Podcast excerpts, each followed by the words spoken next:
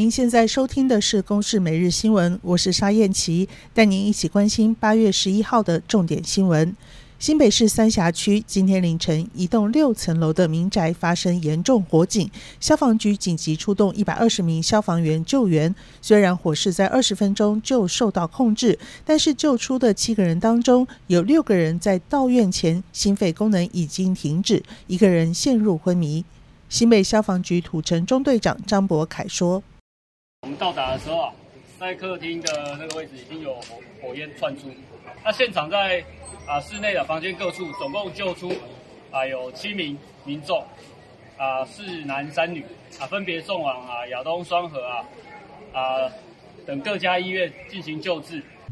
消防人员表示，火警发生的时候，七个人都在房间里，研判可能是客厅先失火，导致房间的人出不来。送医之后，发现死者大多是呛死而非烧死。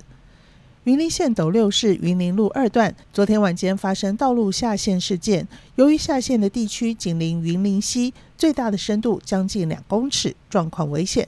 目前道路已经封闭，修复工程预计要七天才能完成。下陷现场正在进行云林溪截流工程，初步研判是地基掏空，下陷面积约有三十六平方公尺。云林县水利处处长许宏博说：“云林溪的截流，这个就下面。”啊，下面有管路，其实在进行，啊，就是为了不影响交通，所以都在管下下面下面进行。可能是因为这里施工的关系，嘿，这污水处理管线的那个大涵洞施工，然后连日下雨下雨嘛，然后土壤土壤潮湿，然后造还有冲刷瘫瘫软了哈，瘫软结果下陷。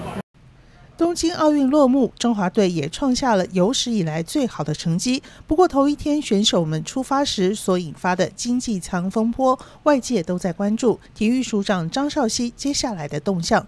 十号晚间，张少熙发声明表示，将在隔离后离开体育署长的职位，回到台师大任教。受到西南气流影响，中南部豪雨成灾。农委会最新统计，全台农损高达四亿四千三百九十一万元，菜价更是连续七个交易日上涨。昨天大台北蔬菜批发价每公斤四十八点六元，也创下了今年菜价新高。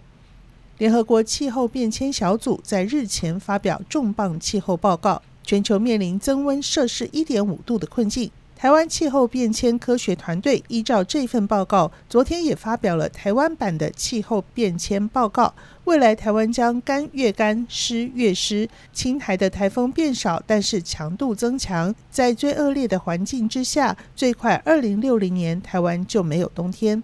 以上由公视新闻制作，谢谢您的收听。